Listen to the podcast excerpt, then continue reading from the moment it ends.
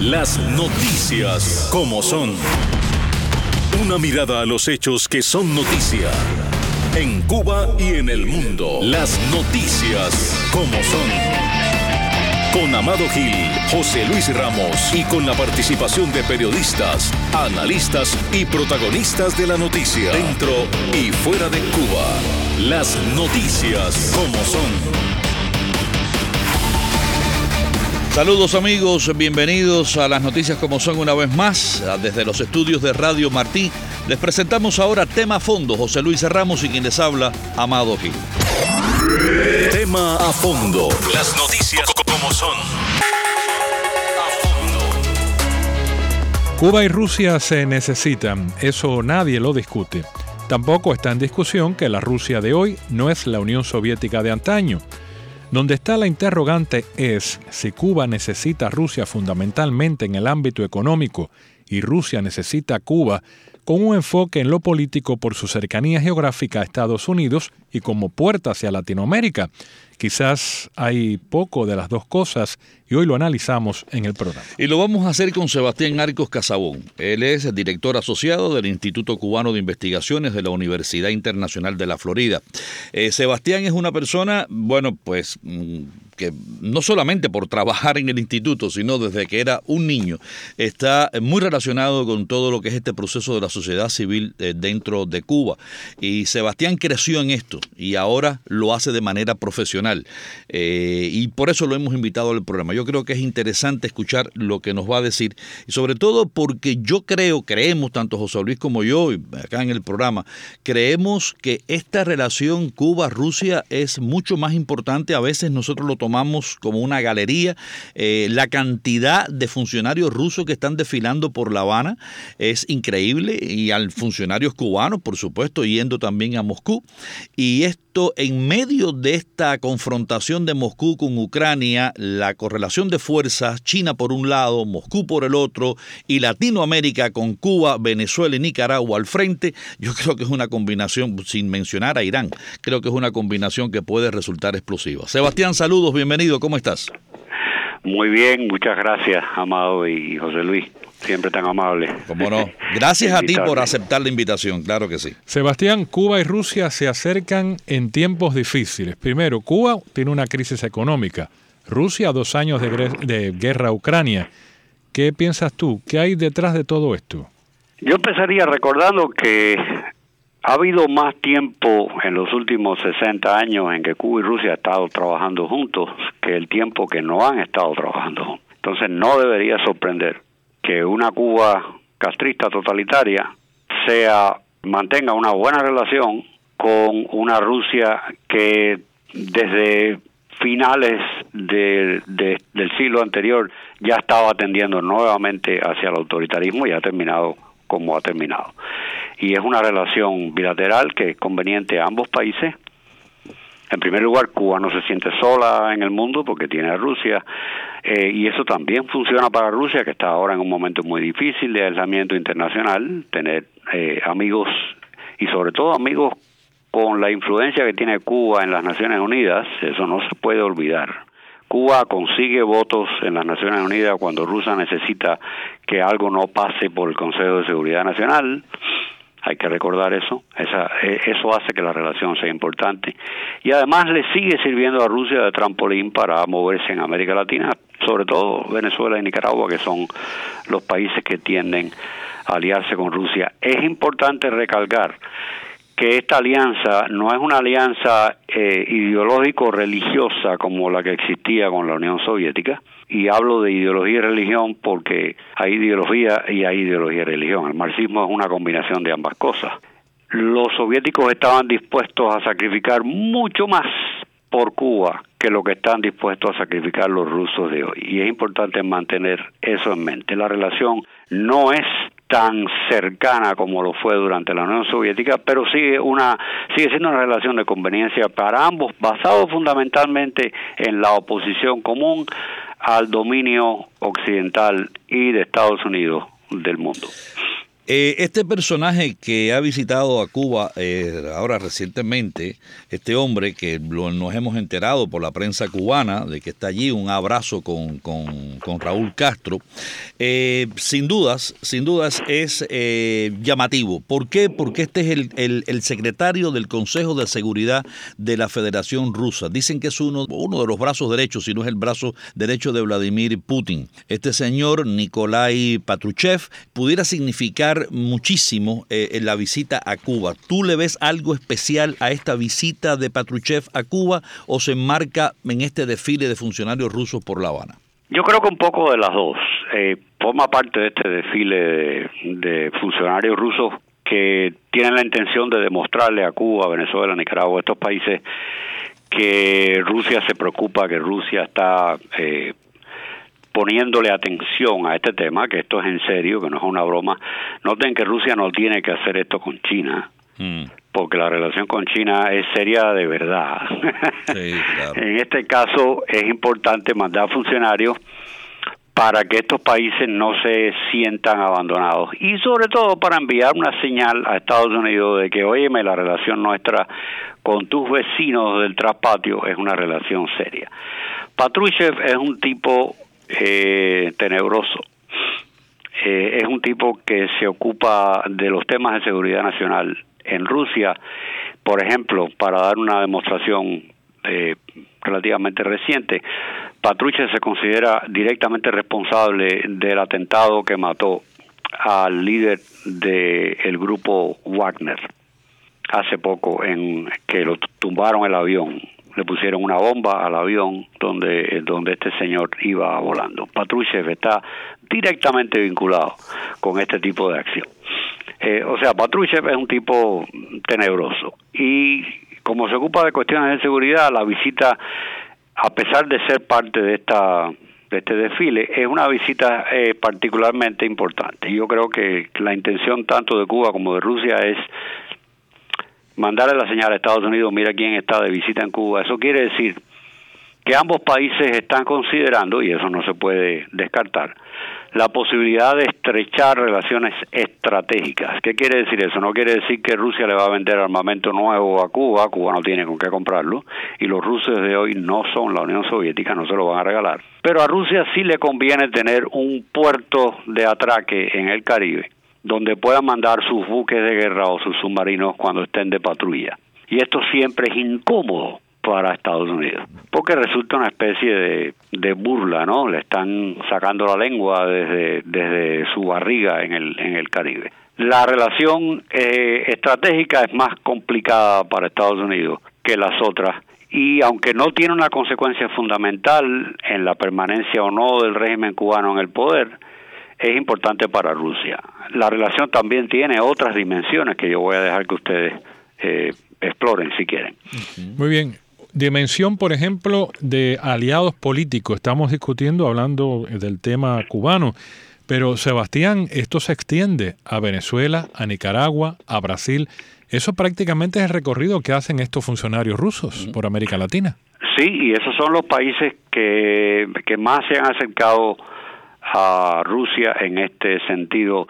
Brasil, yo lo pondría un poquito aparte. Brasil es importante porque es muy grande, es el más grande de América Latina. Pero la política exterior de Brasil es una política, aún cuando Lula la incline en dirección a China, Irán y Rusia, es una política muy cautelosa. Eh, Lula está tratando de desmarcarse un poco de la relación con Estados Unidos porque siendo un líder de lo que se conoce como la derecha la izquierda internacional, él tiene más interés en lucir bien ante la izquierda internacional. Eso no quiere decir que mañana Brasil, en un conflicto eh, más serio, se va a poner de parte de Irán o China o Rusia. Brasil va a tratar de buscar una neutralidad, pero le gusta jugar este jueguito. Ese jueguito es, you eso de, de poner, eh, de molestar a los americanos siempre cae bien en América Latina. Y sobre todo a la izquierda. Siempre, sobre todo. En el caso de Venezuela y Nicaragua, en el caso de Nicaragua es más bien una cosa simbólica eh, por aquello de que, bueno, es uno de nuestros aliados tradicionales, amigo de Rusia, de Cuba, etcétera. En el caso de Venezuela, la relación es mucho más importante económicamente para Rusia porque Venezuela es un país riquísimo en términos de recursos naturales. Y había que ver también si, si Putin está interesado en gastar verdaderamente millones de dólares para mantener a Cuba dentro de, de la órbita que a él le interesa, porque también tiene problemas económicos Rusia. Eh, la, la respuesta es no. Los rusos vamos a notar, a recordar la, el acercamiento público con el modelo ruso que se hizo el año pasado, donde ambos lados, los rusos y los cubanos, hablaron de que los rusos iban a tener una mayor participación en la definición del, del modelo económico cubano. ¿Qué ha pasado desde entonces? Nada. Los rusos no van a invertir plata en Cuba al nivel que lo invertía la Unión Soviética eh, los chinos son muy conservadores a la hora de invertir dinero. Los chinos prefieren regalarle unos milloncitos a Cuba que hacerle un préstamo de 100 millones o 200 millones porque Cuba no los va a pagar los chinos lo saben. Y los rusos lo saben también. La economía cubana es un desastre. Y yo estoy seguro que ya a estas alturas los rusos están conscientes de la magnitud del desastre de la economía cubana. Entonces, si sirve para enviar unos cuantos turistas que ayuden a la economía cubana, ok, eso a los rusos no les resulta en una inversión mayor, pero armamento, subsidio, definitivamente no. Rusia no está en condiciones, en, en una guerra que no ha podido ganar, aunque tampoco ha perdido, pero que no ha podido ganar, y que le está costando carísimo a la economía rusa, los rusos no están en condiciones de regalarle dinero a nadie. Pero además de eso, la Rusia capitalista eh, feudal que estamos viendo ahora, este, este capitalismo oligárquico, eh, está en el mundo de los negocios, no está en el mundo de regalar dinero. Ahora, eh, basado en eso, mira, me has traído un tema mm, que la verdad a lo mejor no lo hubiera ni planificado, pero acabas de hablar de la cuestión económica y me llama la atención porque los rusos estaban muy directamente metidos en Cuba en, la cuestión económica, sobre todo con las visitas de Titov o Titov, no sé si lo recuerdas y, lo conoces muy bien. Este es el hombre que llegó a Cuba y le dijo, no, no, si no digitalizan todos los controles financieros, aquí no se puede hacer nada. Y es donde el gobierno cubano se manda a correr y empieza con la, con la, famosa bancarización, que ha sido un desastre, y no hemos visto, no hemos, Tito después ha hecho unas cuantas declaraciones más. O sea, también habían intereses económicos para meterse los rusos dentro de Cuba. ¿Tú consideras que esto iba en serio o todavía va en serio? No, no es lo que acabo de explicar ahora. Esto no va en serio. Eh, los rusos quizás hicieron un intento, un esfuerzo por tratar de convencer a los cubanos de ser un poco más pragmáticos en su aplicación del mercado dentro de Cuba y ya a esta altura se han dado cuenta perfectamente bien de que los cubanos tienen la menor intención de hacerlo. Entonces la bancarización fue algo que sí, que es posible que, que haya sido empujada eh, mayormente por los rusos como un preámbulo a una mayor integración económica entre ambos entre ambos países, pero la bancarización en Cuba ha sido un desastre. Yo me acabo de leer hoy un artículo en el Wall Street Journal donde dice que en Estados Unidos el 60% de las transacciones menores, estamos hablando de mercado, el, supermercado, la cafetería, esas cosas se hacen con tarjeta de crédito, 60%. O sea, todavía el 40% se hace en efectivo. Estaban hablando específicamente en el artículo de lo complicado que era tratar de funcionar en el mundo diario con un billete de 100 dólares. que es más difícil cambiarlo porque la gente se resiste a cambiarlo. Entonces, mejor pagar con una tarjeta si vas a comprar algo que vale 5 dólares que pagar con un billete de 100. Pero en el medio de esa conversación salió el dato interesante de que en Estados Unidos, la economía más grande del mundo, solamente el 60% de las transacciones se hacen con tarjeta. Cuba pretendía hacer esto al nivel del 100%. El resultado es que ahora mismo alrededor del 5% de las transacciones se pueden hacer con tarjeta. Porque como aquel cuento famoso del, social, del infierno socialista, mm. Cuando no está rota la máquina, está roto el banco, o si no, está roto el... En fin, algo se rompió en el proceso y no funciona. las tarjetas no MIR. las tarjetas MIR, exacto. ¿Dónde están las tarjetas, MIR? No, el problema es que los rusos se han encontrado con una realidad de la terquedad ideológica de los cubanos que se resisten a hacer cualquier tipo de reforma eh, de mercado, aún al nivel de los rusos, que es una economía eh, controlada desde arriba. O sea, Rusia no es un modelo de economía de mercado libre, pero funcionan básicamente a nivel de mercado. Uno todavía tiene que ir comprar, a comprar naranjas al mercado y el mercado está en manos privadas, aunque sea pequeño que otra vez Rusia vaya a subsidiar la economía cubana. No, eso no existe. Eso no existe. No, eso no va a pasar. Eso no va a suceder y eso es lo que yo creo que es importante que los oyentes cubanos lo entiendan. Rusia no va a reemplazar a la Unión Soviética en su papel de subsidiador o como dicen aquí, como se dice en inglés, eh, sugar daddy eh, de Cuba. Ni China tampoco. Y el, el la crisis, la gravedad de la crisis de la economía cubana es precisamente que no hay nadie que la pueda rescatar. Si no la rescatan ellos mismos. Ahora está el problema de lo que es si le conviene o no le conviene. Por supuesto que al gobierno cubano ellos apuestan a que le conviene eh, este acercamiento eh, con Rusia, eh, pero si tú te pones a analizar esto ya de manera fría, desde afuera, el acercamiento a Rusia es una de las metidas de pata más grandes del gobierno cubano, sobre todo por, en el lugar que se está viendo Putin en este momento internacionalmente.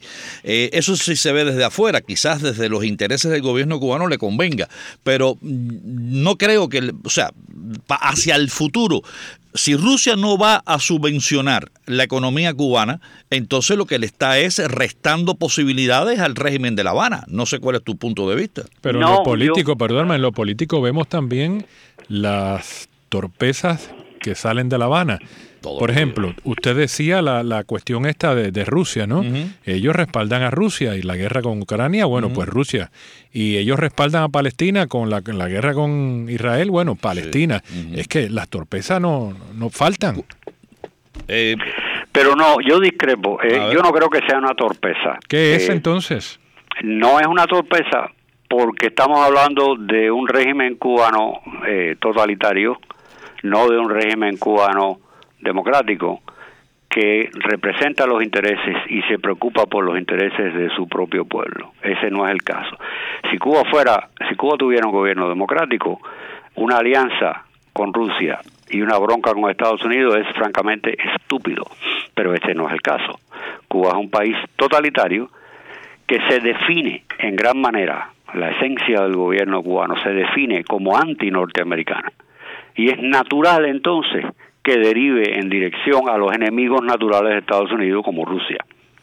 Mm. Pero, Sebastián, ¿pero qué gana? Claro. No ganan en términos de, a ver, ah, es un problema de eh, qué cosa lo que es racional para un gobierno racional en Cuba. Por supuesto que la relación normal comercial diplomática con Estados Unidos. Pero es que en ese sentido la postura del régimen cubano es irracional desde el punto de vista del pueblo cubano, no desde el punto de vista de ellos. Ellos lo que les interesa no es el bienestar del pueblo de Cuba, es mantenerse en el poder. Entonces una relación con Estados Unidos no les conviene porque tienen que cambiar, tienen que dejar el poder en algún momento. La relación normal y lógica y racional en ese caso es con un país como Rusia, que nunca le va a exigir cambio de régimen. es verdad. Estados Unidos siempre pone primero, tienen que respetar los derechos humanos, tienen tiene que haber un cambio de régimen para que la, relación se normalice. Y eso no es lo que los cubanos quieren. Cuando digo cubanos me refiero a la élite. Entonces, es racional, es normal que ellos prefieran tener una relación con ese vecino distante que les trae más problemas de los que les resuelve en su terreno pero que a la vez no les va a pedir cambio de régimen, no les va a exigir reformas que los cubanos no están dispuestos a hacer, como Estados Unidos sí hace. Antes de terminar, ¿cuál es la influencia de Rusia en tema económico en el resto de América Latina, Sebastián? Muy poca, es mínima comparada con la de Estados Unidos y con la de China, porque Rusia, la economía rusa es una economía fundamentalmente de exportación de hidrocarburos. Punto.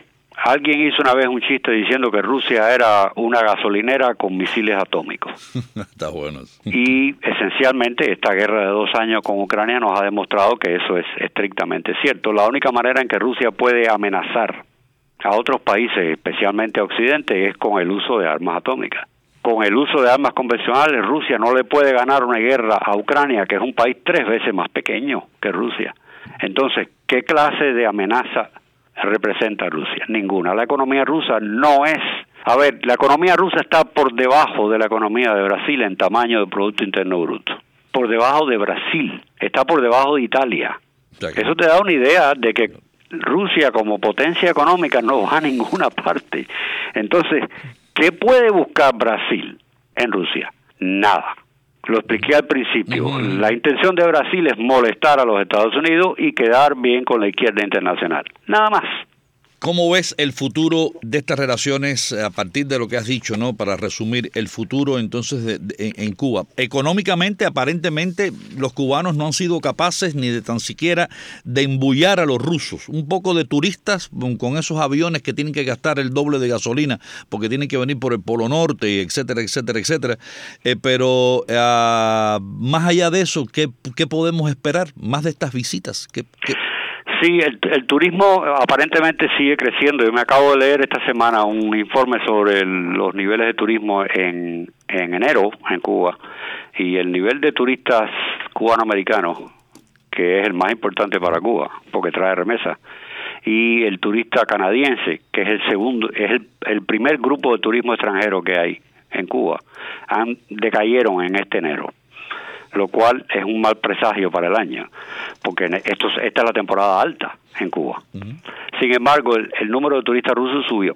Eh, no mucho, pero subió. O sea, los rusos van a mantener un flujo de turismo hacia Cuba que yo creo que es atractivo para los rusos viniendo de, de las estepas de la Siberia, eh, poder ir a un, a un país tropical del Caribe. Eh, sobre todo en esta época del año en que el invierno ruso eh, no deja que la gente salga a la calle, ¿no? Y por cierto, los aviones vuelan a través de Turquía, que es de nuevo un miembro de la OTAN que juega a los dos lados de la división y que está jugando esos dos lados hace ya 20 años y lo hace muy bien, además, para ellos. Pero al final yo no creo que esa colaboración económica dé ningún otro fruto de nuevo, porque eh, la economía cubana es un agujero negro y los rusos no están dispuestos a votar el poco dinero que tienen disponible en un agujero negro. Entonces no creo que vayamos a ver inversiones importantes, no creo que vayamos a ver eh, un estrechamiento de la relación económica porque simplemente no tiene a dónde ir. El único lugar donde yo veo que haya una progresión es en este tema de seguridad estratégica, donde es posible que los cubanos lleguen al extremo de autorizar o, ponerse de acuerdo simple, simplemente con los rusos para eh, que Cuba se convierta en el punto de descanso, como lo fue durante la Guerra Fría, de los buques militares rusos que están en el Atlántico. Pero no armamentismo dentro de Cuba. No, no porque Cuba va a tener que comprar, no tiene con qué y los rusos no se lo van a regalar. Señor, señores, los rusos están usando tanques de los años 60 en la guerra con Ucrania porque no tienen. ¿Cómo se lo van a dar a Cuba? eso es imposible, eso no va a suceder hasta que en Cuba no haya un cambio dramático de régimen, no va a haber un alejamiento de esta política con Rusia, porque como explicaba anteriormente, la tendencia natural de ambos de ambas naciones es a colaborar en contra del enemigo común, que es Estados Unidos. Bueno, y el turismo hasta que, hasta que los rusos se enteren que existe República Dominicana. Bueno, habría que ver, habría que ver. República Dominicana está mucho mejor en ese sentido, pero hay, hay que ver, es posible que Cuba le ofrezca más beneficios. Bueno, de todas maneras, el día que un ruso se va y se pase un all inclusive ahí en República Dominicana, a lo mejor después dice Nieta Barish y no regresa a Cuba. Pero bueno, no sabemos, esto es un chiste. Sebastián Arcos, muchísimas gracias. Gracias, Muchas gracias a ustedes. Bueno, hasta aquí tema fondo.